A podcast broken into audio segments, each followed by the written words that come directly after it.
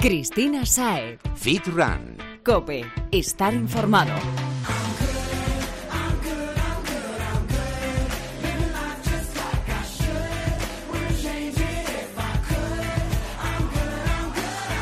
Muy buenas, Fitrunner. Bienvenido a tu programa de fitness, running y nutrición deportiva. Y digo tuyo porque este espacio está creado por y para ti para resolver todas esas dudas que te surgen en el día a día y que recogemos a través de las redes sociales. Twitter arroba fitran-cope, recuerda arroba fitran-es en Instagram o facebook.com barra fitrancope. Y por supuesto también para ayudarte con las claves que harán que llegues a tu meta de la manera más eficiente y saludable. Importante ¿eh? que estos dos atributos vayan de la mano. Bueno, y siempre partiendo de la base de que esto hay que hacerlo con ganas, que si llevar una vida activa y una alimentación sana nos va a suponer vivir sufriendo, creo que algo, bastante, estaremos haciendo mal. ¿ah? Y lo sé, porque una va aprendiendo cositas en los que son ya 100 capítulos de Fit Rancope.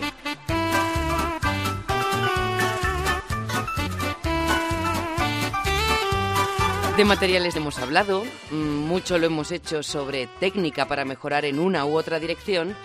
Y qué decirte, que hemos tocado un poquito todos los palos para hacerte el día a día algo más fácil.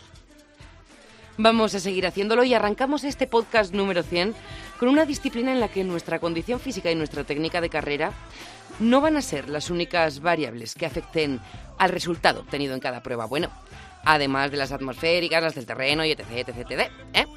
Pero vaya, que vamos a hablar de una forma muy chula de correr, de hacerlo acompañado además y de disfrutar de la naturaleza con tu querido... Sí, con tu querido perro. Vamos a adentrarnos en el mundo del canicross.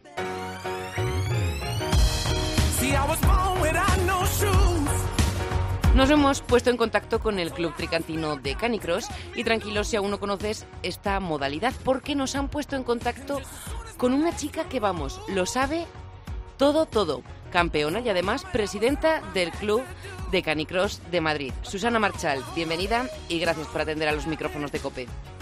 Hola, muchas gracias. Bueno, Canicross. Mm, sabemos de lo que hablamos, pero muchos de nuestros oyentes quizá no lo hayan oído aún. ¿De qué se trata esta actividad? Bueno, pues la actividad del canicross se trata de correr con tu perro, pero no es tan simple como correr con tu perro, sino que eh, es una actividad, un, deporte que viene del, del musing, que es eh, trineo con perros, que eso seguramente, por lo menos por las películas de Alaska, lo habrá visto y lo conocerá mucha gente. Entonces, pues bueno, viene de ahí, con lo cual no es simplemente el correr con tu perro, que el perro vaya al lado, sino que el perro va adelante tirando, como pues bueno, como lo puede hacer con los trineos o, o, en modalidades de, tierra, pues pues eso, en canicross o bicicleta. Y, o sea que nuestro perro va a ser nuestro aliado a la hora de llegar a la meta. Exacto, es nuestro equipo, exacto. Es nuestro equipo. Entonces, bueno, entiendo por lo que dices que claramente no es como salir a dar un paseo con nuestro perro. ¿Qué es lo primero que debemos tener en cuenta si no lo hemos practicado nunca y nos apetece lanzarnos a ello?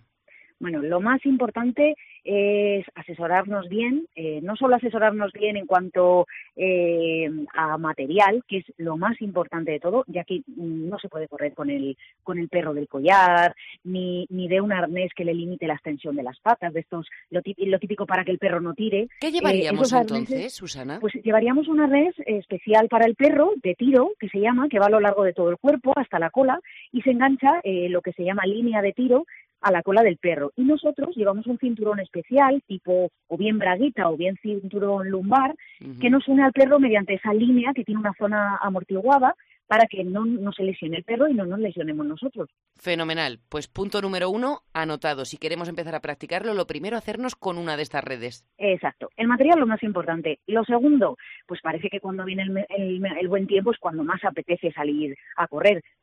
Pues con el perro no cuando hacemos canicross, eh, canicross es un deporte de invierno, entonces, eh, aunque a nosotros nos parezca o nos dé la sensación de que no hace calor, los perros sufren muchísimo, ya que ellos no tienen el mismo sistema que tenemos nosotros para, para termorregularnos.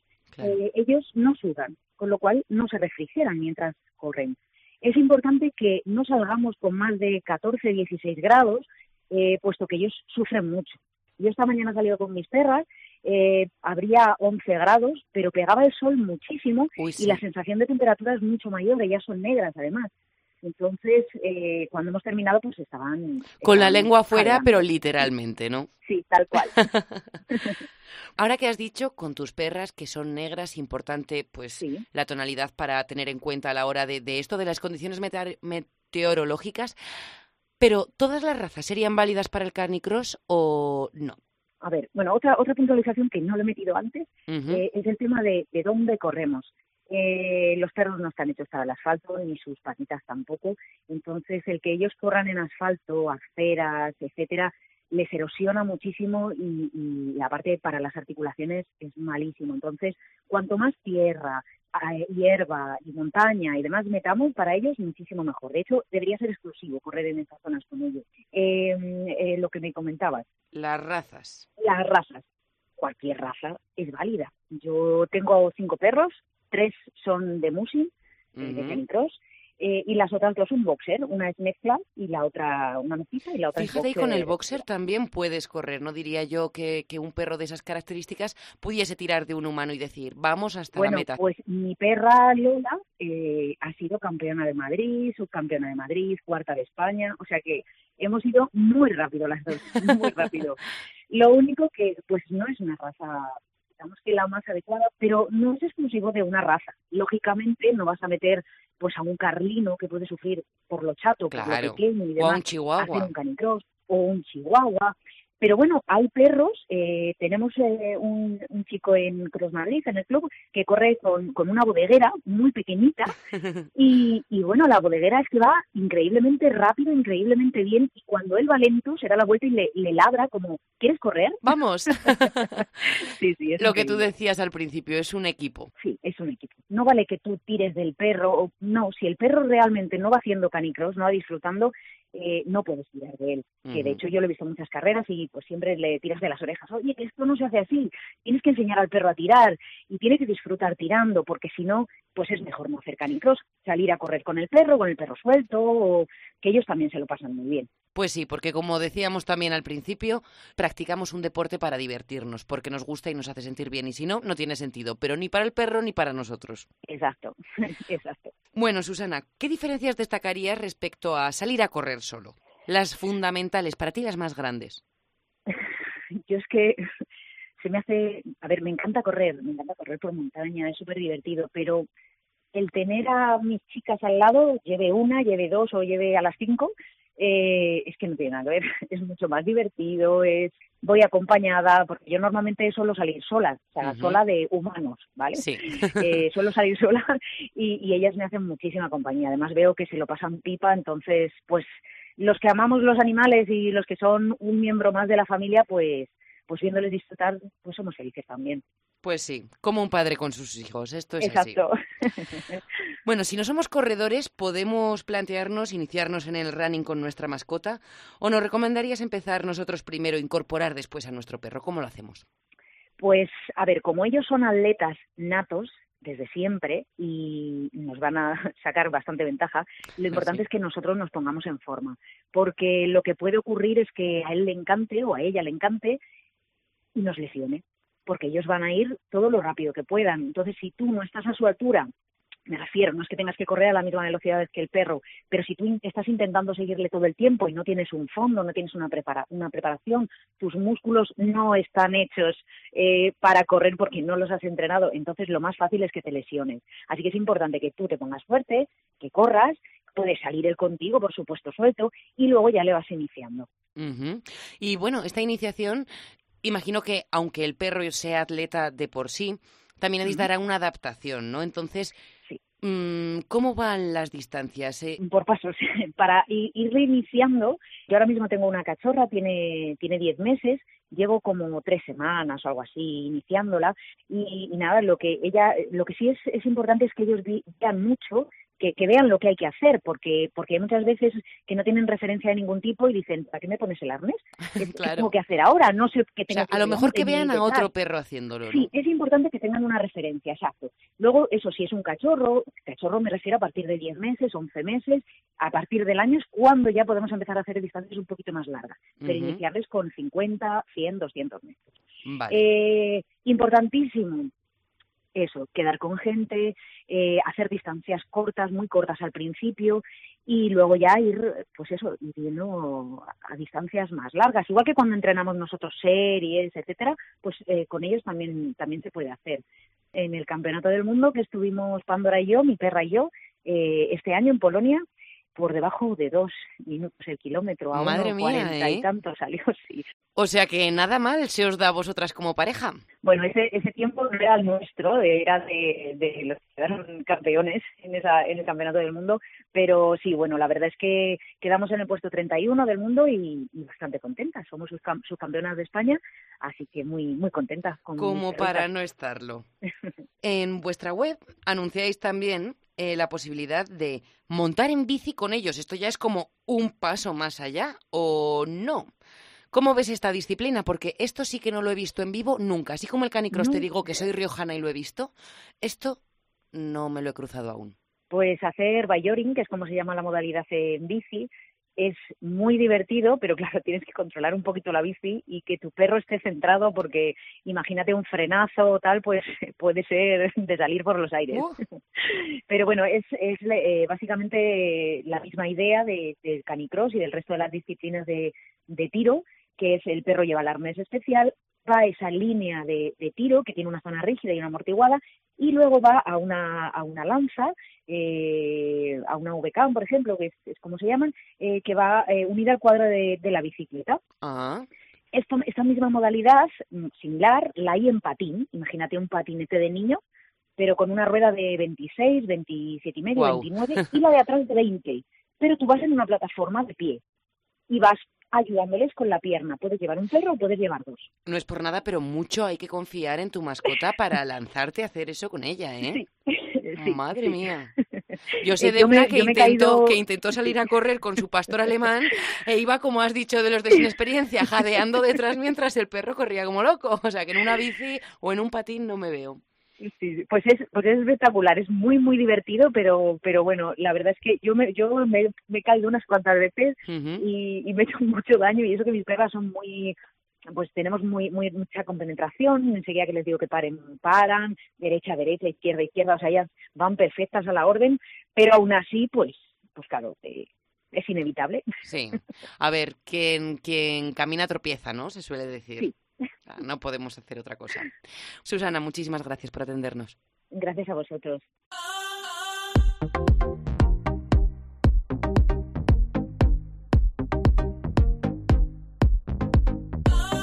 Ya hablamos con el experto en sueño, el doctor Estivil, hace unos meses sobre la afección de la calidad y cantidad de horas de descanso que le damos a nuestro cuerpo en nuestro rendimiento deportivo. Bien, pero es que el sueño no incide únicamente en nuestras capacidades y desarrollo físico, sino que lo hace también en la forma en la que nos alimentamos, en nuestra dieta.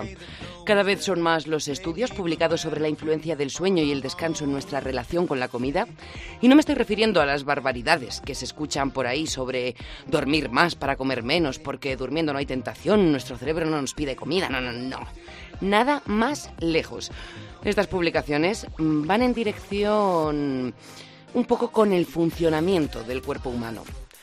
Vamos a hablar con la doctora Clara Muñoz, especialista del Centro de Nutrición Julia Farre, y ella va a intentar explicarnos qué relación existe entre sueño y comida, pero relación real, sin tonterías, para que sigamos corrigiendo nuestros hábitos hacia unos más saludables y además más efectivos en nuestra carrera hacia el objetivo físico que nos, nos hemos establecido. Doctora, bienvenida y gracias por atender a los micrófonos de COPE. Hola, muchas gracias a vosotros. Clara, ¿Puedo tutearte? Sí, claro, por supuesto. Bueno, mm, vamos a entrar un poco en materia. Para que nos quede todo esto bien claro, a ver, ¿influye dormir más o menos en nuestra dieta, en lo que nos va a pedir el cuerpo? Sí. Eh, una falta de descanso tiene un gran impacto en nuestra alimentación. Cuando privamos a nuestro cuerpo de un correcto descanso, se producen diferentes alteraciones a nivel hormonal. Hay dos hormonas que lo que hacen bueno, son las encargadas de regular el hambre. Una se llama grelina, que es la que estimula el apetito, y la otra se llama leptina, que lo que hace es disminuirlo. Grelina y, leptina. Grelina y leptina, exacto. Cuando descansamos poco, la grelina, que es la que eh, estimula el apetito, se ve aumentada En cambio, la que regula el apetito, o sea, la que lo disminuye, los niveles se ven más bajos, con lo cual cuando descansamos poco tendemos a tener mucha más hambre. Entonces, aparte de la sensación de hambre, cuando estamos cansados, solemos suplir eh, este cansancio con alimentos muy calóricos, ¿no? Nosotros pensamos que necesitamos energía, entonces la vamos a buscar alimentos calóricos. Con lo cual, a largo plazo puede ser perjudicial porque si seguimos descansando poco durante mucho tiempo, podemos llegar a tener un sobrepeso importante. Entonces, ¿cuántas horas deberíamos dormir? Porque, claro, estamos diciendo, si dormimos poco tenemos más hambre, pero ¿cuánto sería dormir poco? O mejor, ¿cuánto sería dormir lo que debemos? A ver, yo no soy experta en sueño, pero sí que la Fundación Nacional del Sueño de Estados Unidos recomienda en adultos dormir entre 7 y 9 horas, ni más ni menos. Entre 7 y 9. Sí. Y, vamos a ir entrando un poco más, bueno, a complicar el asunto, porque esta relación tan influenciada por el sueño puede hacernos caer en un trastorno alimenticio. Bueno, esto ya sería más complicado. Mm. Hablo de trastorno que pueda ser un comportamiento quizá abusivo, ¿no? Con la, con la comida. Sí que es cierto que cuando descansamos menos somos menos capaces de escoger las mejores opciones para nuestro organismo. Es decir, muchas veces al, estar cansados cogemos lo primero que tenemos a mano y suelen ser productos que son poco saludables. Y sí que puede ser que lleguemos a tener, bueno, a coger hábitos mm, poco saludables como picoteos o atracones, pero yo tampoco diría que dormir poco mm, se pueda relacionar con trastornos de la alimentación.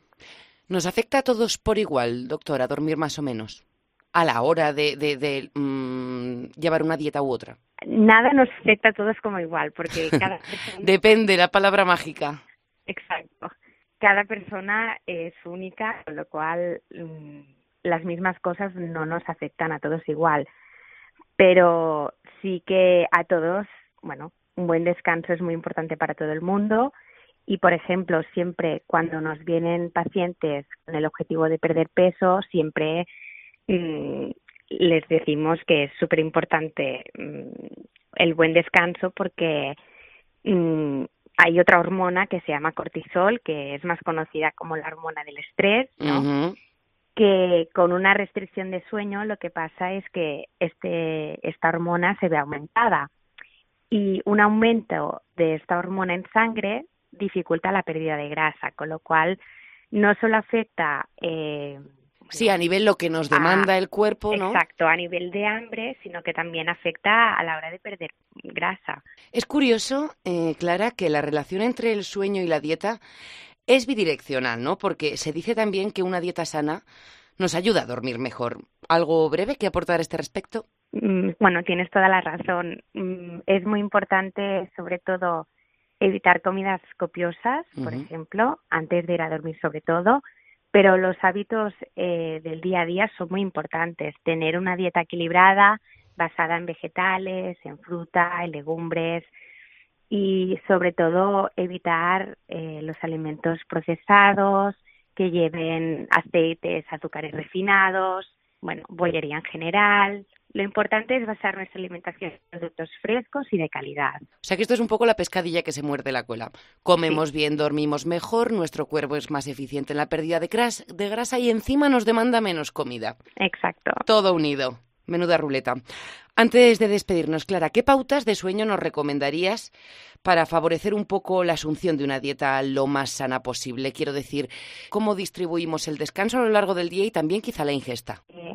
Antes de ir a dormir, salir un entorno de tranquilidad, evitar todo lo que sea electrónica. Podemos leer. Es prácticamente imposible evitar todo lo que sea electrónica antes de meternos a la cama porque ¿cuántas personas habrá que no sea el móvil lo último que miren antes de cerrar los ojos? Lo sé, pero no es lo ideal. es lo que tendríamos que evitar. Anotado. También evitar las bebidas alcohólicas. Esto muy importante. También practicar ejercicio físico, esto nos ayuda a mantenernos muy activos durante el día y por la noche descansar bien. Personas que beben mucha cantidad de líquidos, mm, es bien beber, se tiene que beber, pero si te va a dificultar, o sea, si a medianoche te tienes que levantar, intenta dejar de beber a media tarde. Pues sí, porque nos fastidia el sueño. Exacto. También lo que hemos comentado antes, evitar cenas muy costosas. al final nos pueden provocar acidez de flujo y, y, bueno, dificultar un buen descanso. Y sobre todo, tampoco abusar de bebidas estimulantes ni refrescos de cola, ni cafés, ni té. Sí, la cafeína a ciertas horas Exacto, nos resta más de lo que suma. cansados, a veces nos tomamos pues cuatro cafés. No. Importante descansar, no abusar ni de los cafés ni de comidas muy calóricas. Pues doctora, creo que con esto tenemos todo para hacernos un poco a la idea de lo que deberíamos hacer si no queremos que nuestro cuerpo, por el mero hecho de estar despierto o de no dormir, nos haga caer en unos hábitos menos saludables de los que deberíamos tener con la comida. Genial, pues espero que apliques los, los consejos y nada, a comer saludable. Así lo haremos, Clara. Muchísimas gracias por acompañarnos. A vosotros. Cristina Sae. Fit Run. Cope. Estar informado. Siempre se ha dicho de aquellos que trabajan en oficinas y pasan horas y más horas tecleando en un ordenador. Pero lo cierto es que las muñecas también son una de las partes del cuerpo que más sufren para todos los que entrenamos en el gimnasio. O bueno, quizás sea para casi todos. No lo sé. Pero para sacarnos de dudas está aquí nuestro próximo invitado porque ¿a ti te han dolido alguna vez las muñecas después de entrenar o incluso durante el entrenamiento, Fitrunner?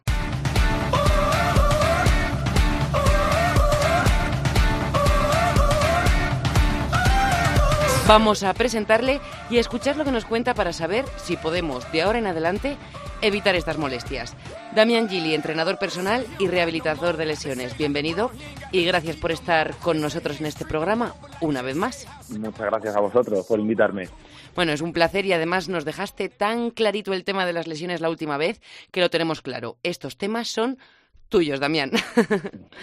Hoy vienes a hablarnos de esto que estaba comentando, los dolores de muñeca que nos provoca el ir al gimnasio o el ir y no hacer las cosas como debemos. ¿Es normal que nos duelan las muñecas durante y tras entrenar en el gimnasio o hay algo que hacemos mal? Aunque no lo parezca, este dolor es más común de lo que parece, porque hay que tener en cuenta que la muñeca es una articulación bastante compleja. Está formada por ocho huesecitos que se unen entre sí por ligamentos y la sobrecarga de estos ligamentos provoca daños en, en, ellos y estos pequeños daños, estas pequeñas roturas eh, nos van a producir dolores de manera muy habitual, sí.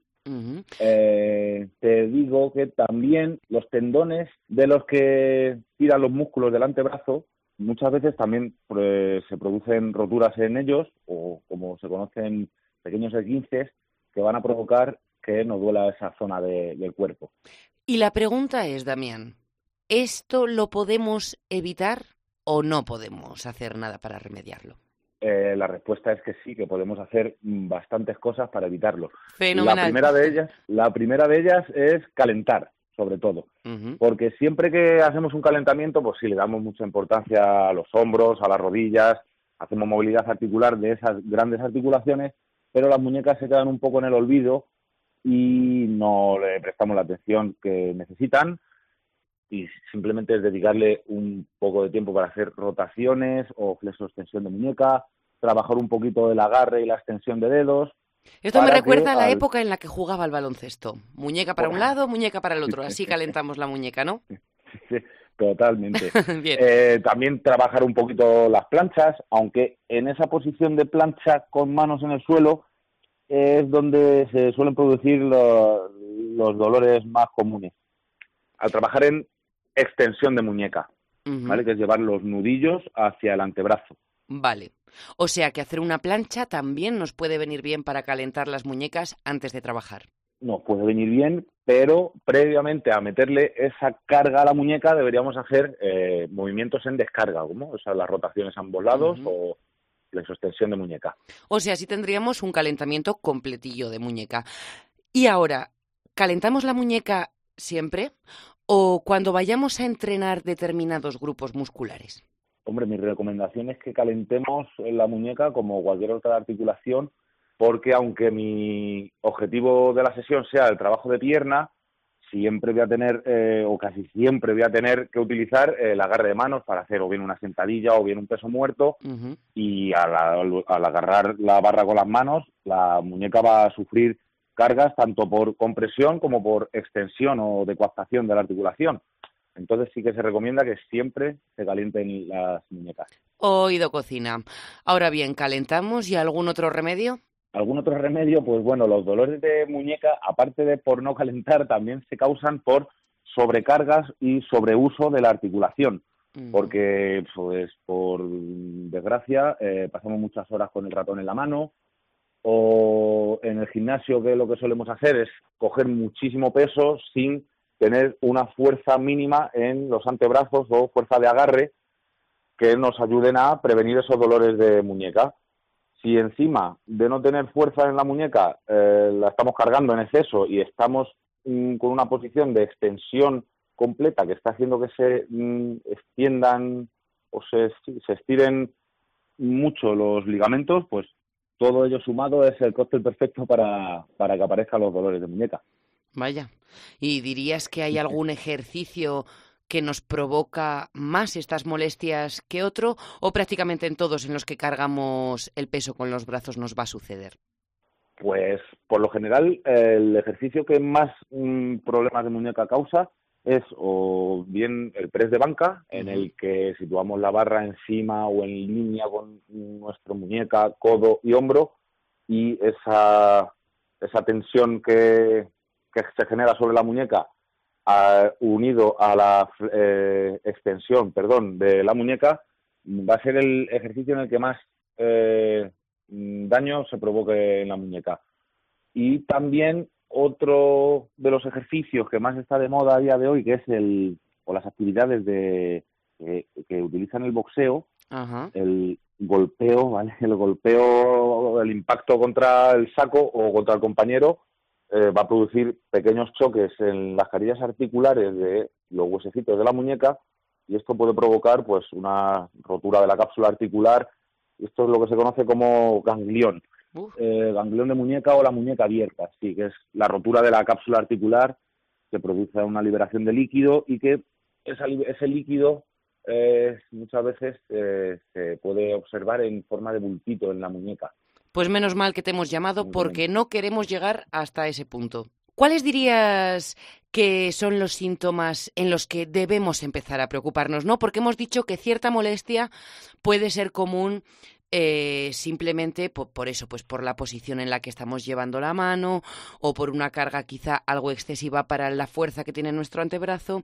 Pero, ¿cuándo debemos empezar a preocuparnos de decir, ojo, que me estoy haciendo daño y esto puede ir a algo peor? A la mínima que tengamos eh, sensación de dolor en la muñeca, deberíamos preocuparnos, porque una pequeña lesión o algo que a lo que restemos importancia puede derivar en lesiones o patologías eh, más importantes, como bien he mencionado el ganglión de muñeca o como el conocido síndrome del túnel carpiano, que no es más que una comprensión en uno de los muchos nervios que pasan por esa parte de la muñeca, por ese túnel, eh, se comprime ese nervio y puede llegar a, causar daños en, el mismo y bueno podemos perder sensibilidad incluso movilidad en la mano.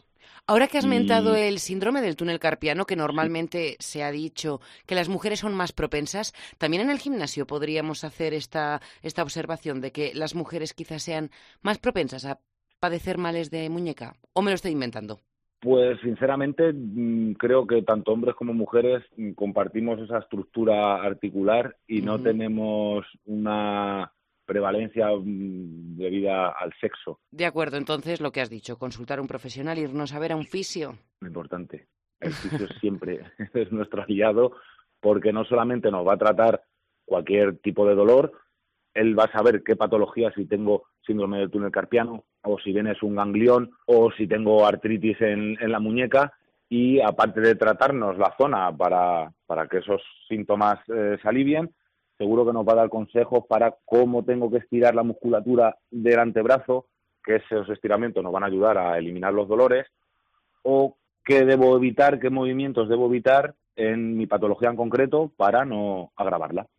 Pues Damián, antes de despedirnos te voy a exprimir un poquito más, porque me has dicho dos ejercicios que son, por decirlo así, mm, en los que más posibilidades tenemos de padecer molestias en nuestras muñecas, que son el press Todo lo que sea llevar el dorso de la mano hacia el antebrazo o acercar los nudillos hacia el antebrazo y meterle carga a esa posición va a producir un estiramiento de los ligamentos que pasan por la zona de la palma de la mano y ese estiramiento de los ligamentos puede producir roturas en los mismos y el consiguiente daño en la zona.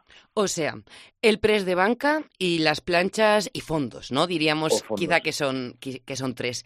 Em, ¿Algún sustituto, alguna alternativa a estos ejercicios por si nos está molestando para no tener que dejar de trabajar en ese sentido? Vale, pues eh, lo primero que yo recomiendo es descargar un poco en el press de banca, descargar un poco esa barra.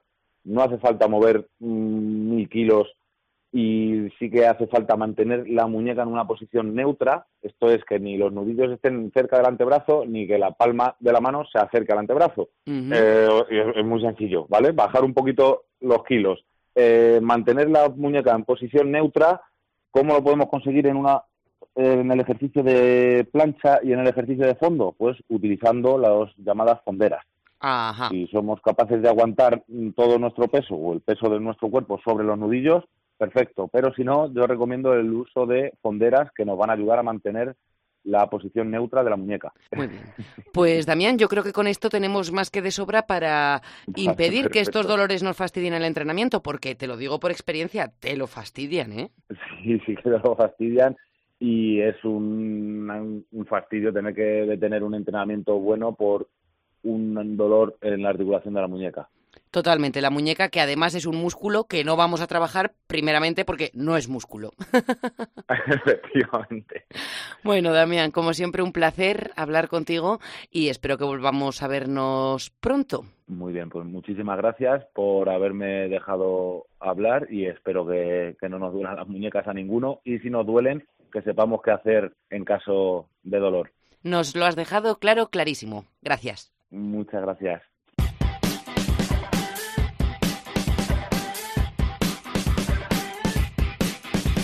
No nos enrollamos más, que están a punto ya de cerrarnos la puerta y ponernos falta por llegar tarde. Es hora de entrar a clase y escuchar la lección de nuestro teacher, el licenciado y profesor Alberto Moreno. Vamos a ver qué tiene preparado para nosotros esta semana. Hola Fitrunners, hola Cristina. Esta semana os traigo unas pequeñas claves para que sepáis organizar vuestro calentamiento independientemente de la actividad física que vayáis a, realizar. Lo primero que tenéis que hacer es enganchar el rodillo de masaje, el rodillo eh, para liberación miofascial, el foam roller, y que os deis unas cuantas pasaditas por aquellas zonas musculares en las que mm, vais a enfocar vuestro entrenamiento. Esto hará que vuestra musculatura esté mejor preparada de cara al ejercicio que vais a realizar después. El segundo paso sería realizar ejercicios de movilidad articular y estiramientos dinámicos. ¿Esto qué quiere decir? Es que realicéis movimientos de flexo-extensión, de elevación, abducción, aducción de vuestras extremidades y también movimientos en todos los ángulos que sean posibles de vuestras articulaciones, siempre y cuando no comprometan a vuestra articulación. Esto lo tenemos que hacer para preparar bien todas nuestras articulaciones y engrasar bien eh, el desarrollo de, estas para después en el ejercicio. Eso sí, por favor, evitarme los estiramientos estáticos. Esos son vestigios de la vieja escuela, pero esto de llegar a entrenar sin calentar y ponerse a estirar, lo único que os puede provocar son lesiones. La última parte del calentamiento deberíais, deberíais enfocarla ya de manera específica de acuerdo a lo que vais a realizar. Si vais a realizar eh, un entrenamiento de carrera, puedes hacer series cortas, con cargas muy livianas, para ir activando el sistema cardiovascular y el término inferior, o incluso técnica de carrera.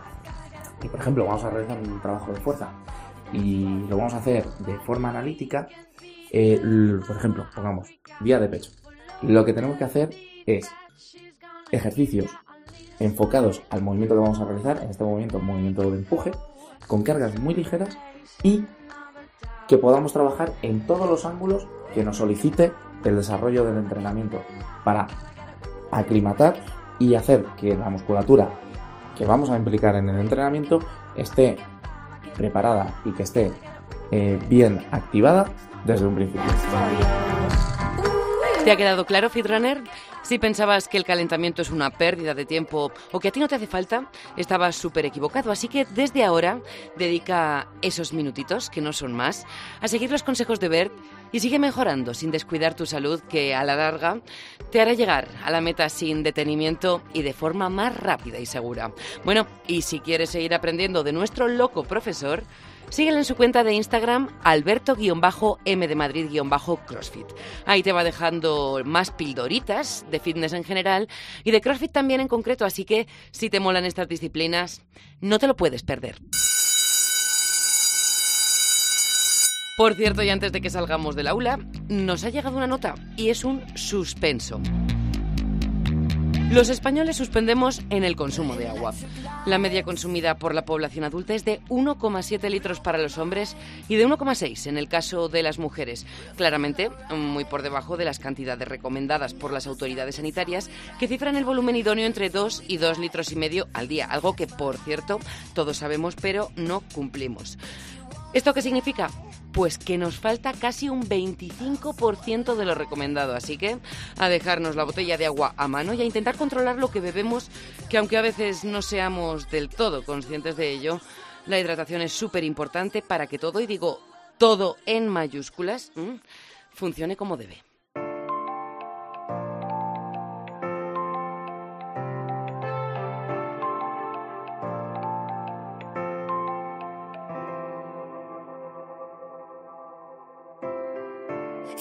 Con este temazo nos despedimos o mejor te decimos hasta luego porque en solo unos días volvemos con más profesionales interesantes cargados con grandes consejos.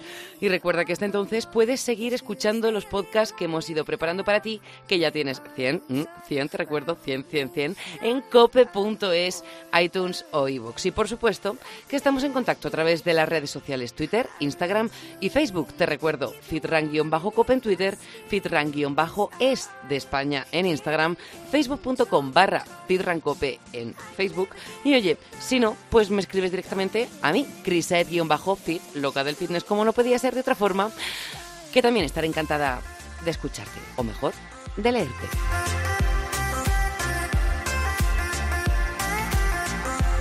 Y antes de despedirme te quiero dar las gracias, Fitrunner. Gracias por estar ahí pegando la oreja, por hacer esto posible y gracias por fomentar un estilo de vida sano con el ejemplo que das a todos los que te rodean. Lo dicho, estamos en contacto y cierro ya el micrófono. Cuídate, muévete, diviértete, sonríe, descansa, importante, y te esperamos en el próximo programa.